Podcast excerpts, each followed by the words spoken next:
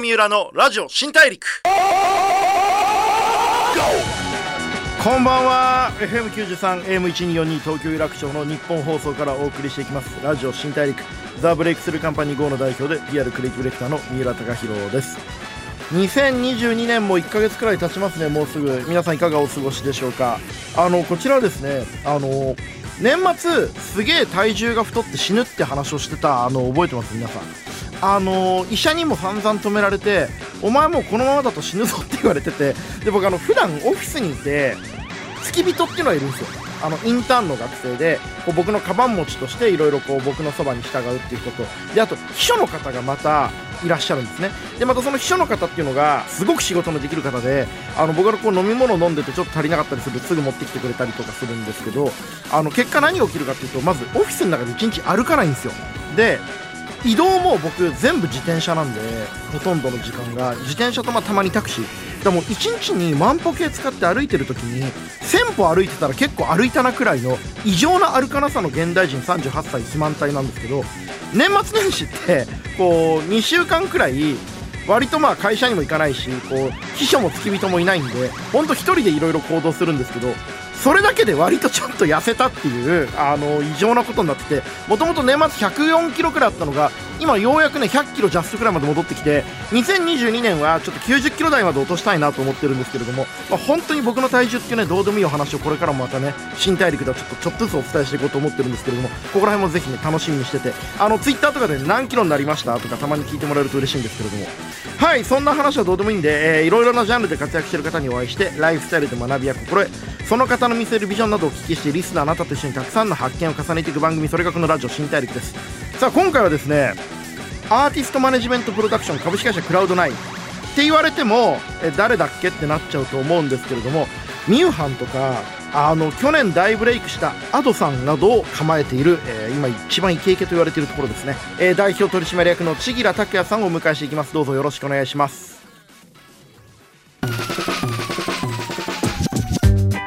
ブレイクスルー Here! 郷三浦のラジオ新大陸。ブレイクスルー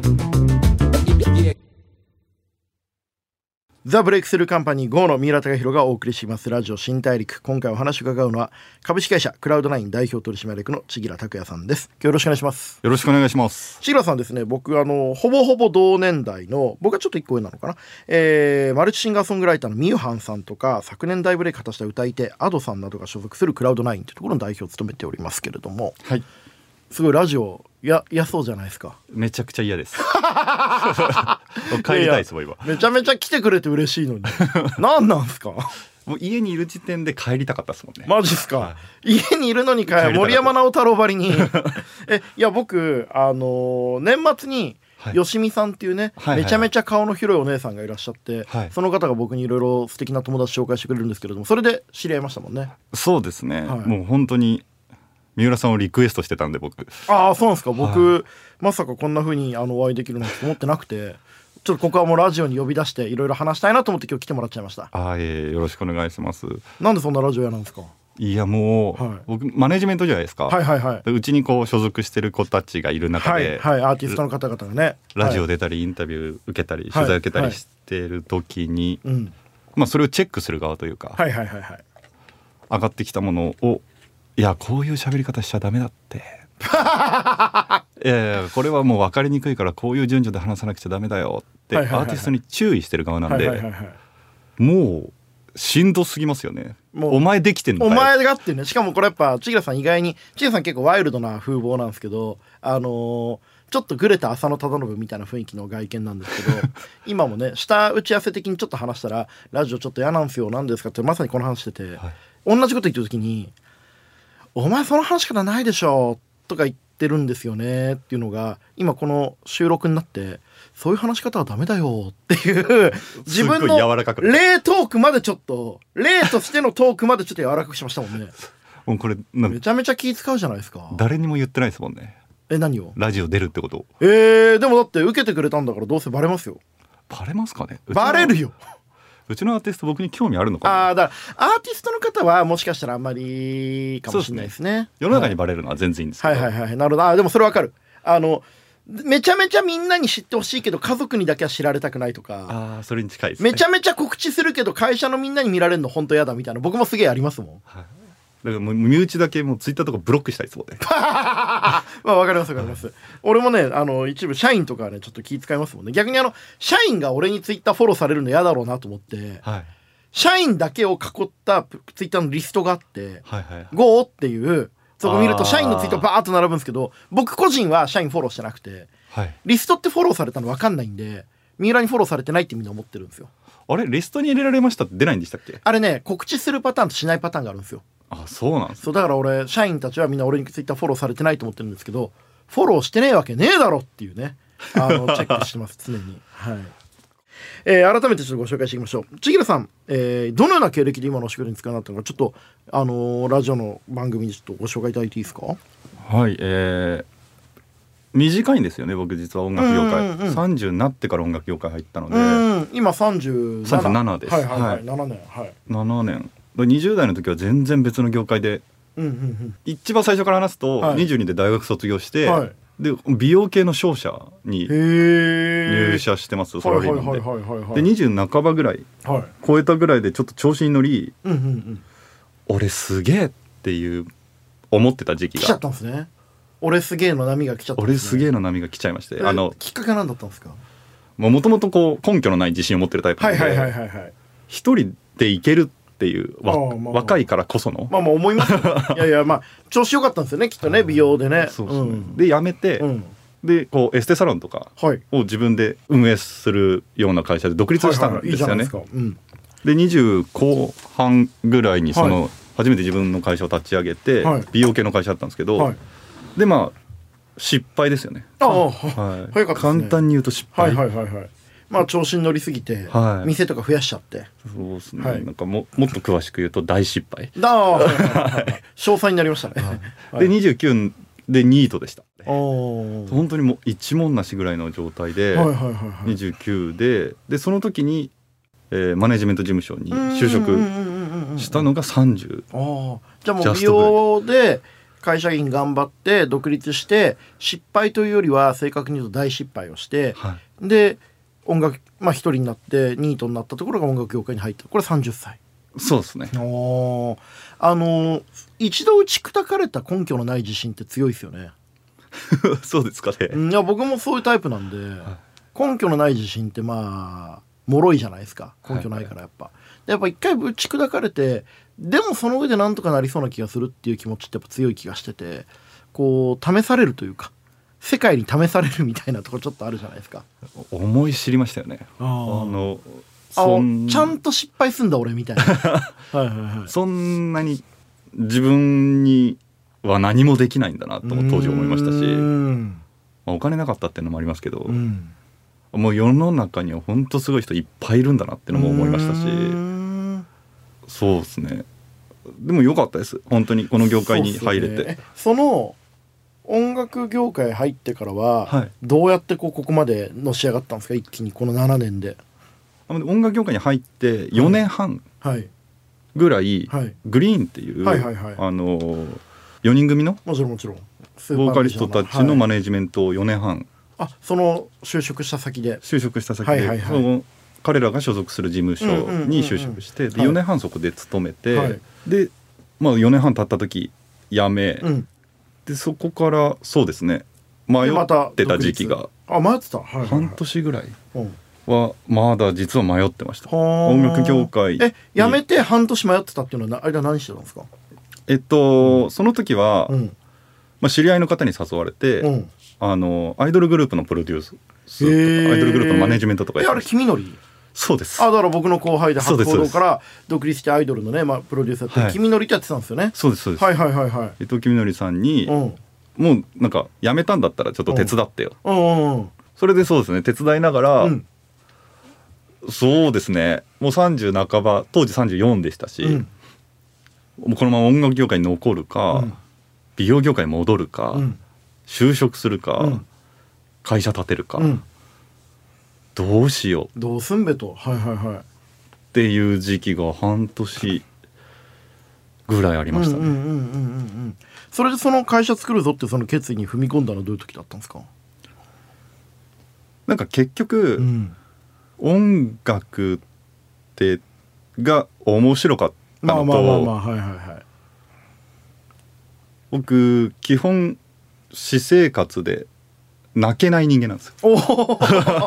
映画見ても別に泣けなさそうっすね。涙出ないですし感情死んでそうですもんね。感情死んでるぐらい本当にあんまり喜怒哀楽が出ないタイプなのはいはいはいはでい。ベース名死んでますもんね。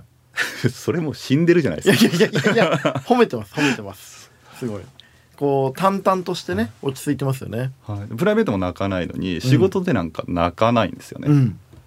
ところが僕そのグリーンのマネジメントしてる時に、うんうん。えーっと彼らが10周年はい。の時に埼玉スーパーアリーナに立ってるんですけどはい埼玉スーパーアリーナのそのライブの時にその彼ら4人の姿、うんで彼らのプロデューサーって事務所の社長だうん。当時の事務所の社長だったんですけどその事務所の社長の姿を見て僕その日号泣してるんですよ。グリーンじゃなくてグリーンのマネージャーの方を見て泣いたんですね。あグリーンを見て。うんうんうん。でそのグリーンのを支えてるプロデューサーである社長を見て、うんうんでそのその会場にいる、うん。なんていうんですかね。ずっとグリーンを支えてきたたくさんのファンの人たちを見て、うんうん。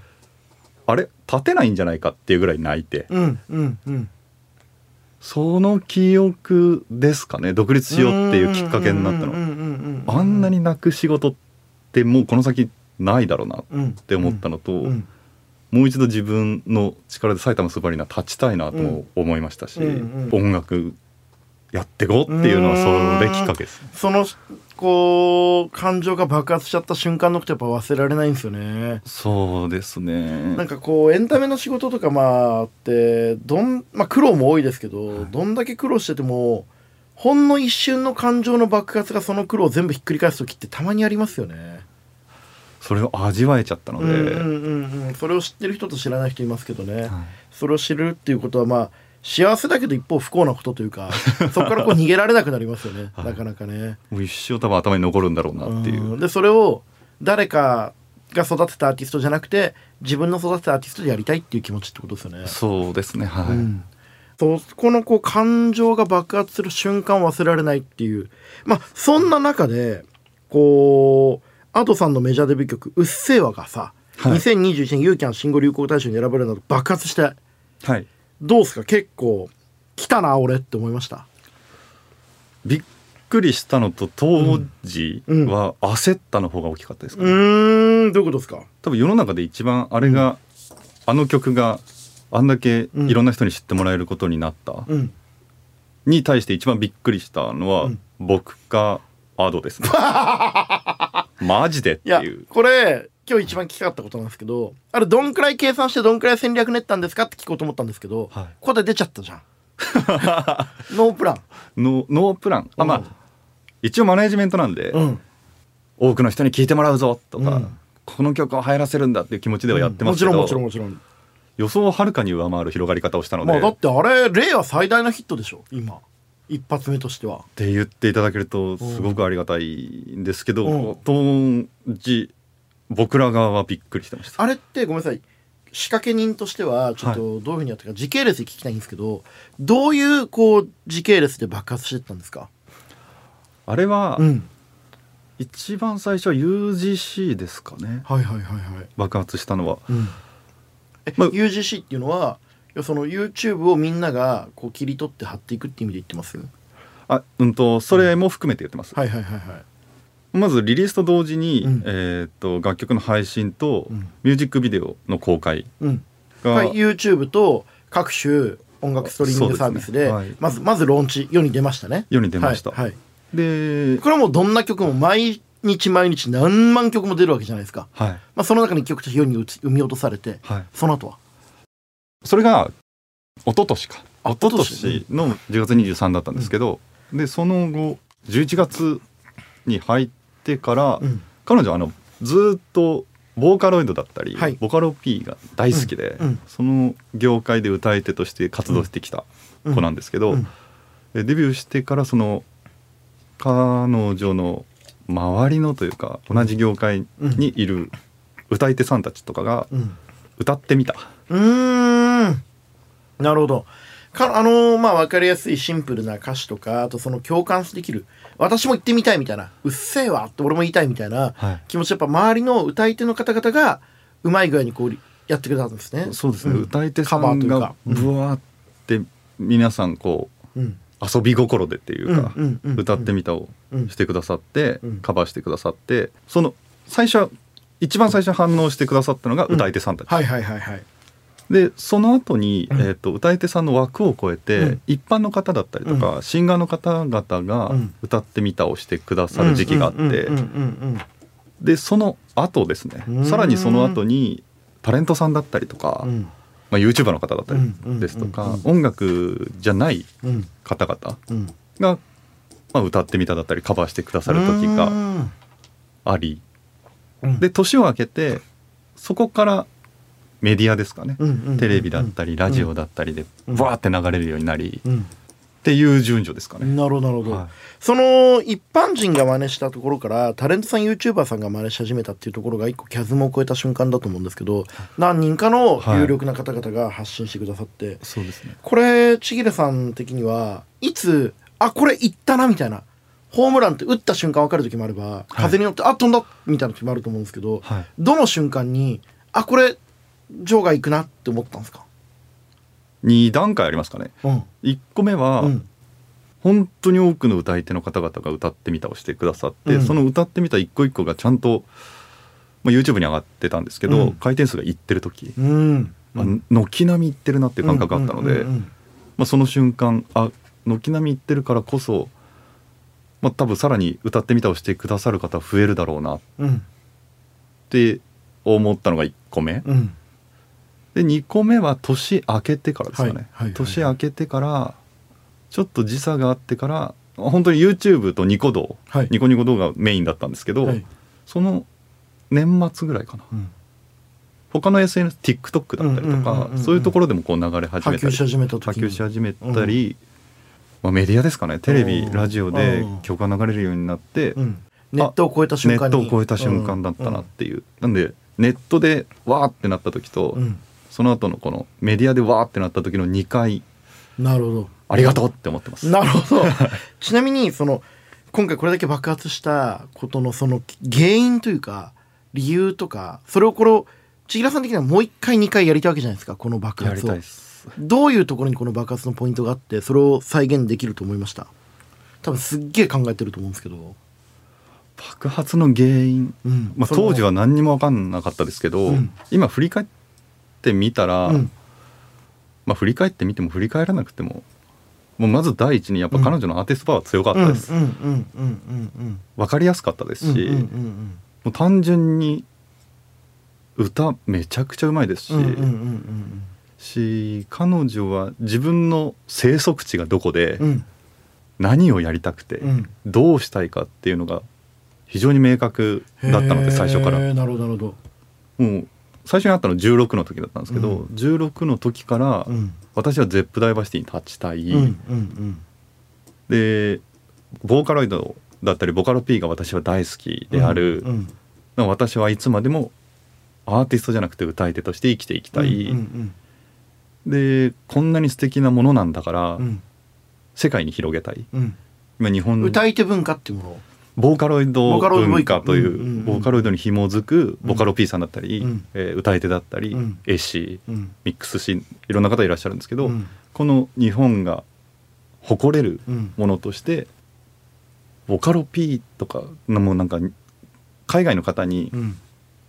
ジャパニーズ歌い手って言われるような、うん。もう歌い手っていうのがそのまま伝わるぐらい、うん日本といったらアニメと歌い手だよねみたいな、日本といったらアニメとボカロ P だよね、みたいな。うん。そういうところまで私は行きたいんだっうんていうのがもう最初の段階だったので、うん。もうそのためにはじゃあまずは日本で一番にはならないとうん。世界には出ていけないよねとか、うん。日本で一番になるためにはうん。こうこうこうしなくちゃいけないよねっうん。ていう思考は働きましたし、うん。まあ、 Zepp DiverCity に立ちたいって言ってたので、うん。 Zepp DiverCity に立つにはこうこうこうしなくちゃいけないよねっていう思考がもう最初からあったので、うん。まあ本当に彼女のおかげですね。その、まあ、16歳で初めて会った時から、自分がどういう存在になりたいか自分がどういうカルチャーを背負っていてどういうカルチャーをこう伸ばしていきたいかみたいなことがめちゃめちゃ解像度高く描けてたってことですよね。そうですね、ん。まあ、そのボカロ P を日本から出す、うん。ボーカロイドを日本から出すっていうことのためには、うん。何が何でも日本で目立つっうん。ていう意思もありましたし、うんうん。そのためにはまあ本当に極端な話、うん。自分が辛い目にあっても、うん。自分の時間がなくなっても、うん。嫌われても傷ついても、うん。それでも私はもうボカロ P というものをボーカロイドというものを日本から外に出したいんだっていううん。意思があったので。なるほどね。めちゃめちゃすごい覚悟を持って千吉さんの前に現れたんですね。当時本人がどこまで覚悟を持ったかわからない、うん。想像がついてたかもわからないですけど、うん。まだ若かったので、うん。まあ、でも今はもうその覚悟を持ってやってますね。なるほどね。ちょっとそこの出会いの話とかもねちょっとまだまだどんどん聞きたいんですけれども、えー、Ado さんが自身初の CD となるファーストアルバム「狂言」が1月26日水曜日に発売になります社会現象にもなったデビュー曲「うっせぇわ」をはじめストリーミング1億回超えのロングヒットを飛ばしている「ギラギラ」と「オド」など配信中の全シングル曲を収録さらにワンマンライブ「喜劇」が4月4日月曜日に ZEP ダイバーシティですねこれついに憧れのもともと目指していたもともと目指してずっと言ってましたね。ゼップダイバーシティ東京にて開催されます。えー今年も音楽業界あっと言わせそうですけれども、ちょっとこの後まだまだどんどんお話し続けたいので、来週もお願いしていいですか？よろしくお願いします。嫌かもしれないけれども、この1回目の放送聞かれて、ちょっといろいろ言われるかもしれないけど、来週もお願いいたします。はい、ありがとうございました。ありがとうございました。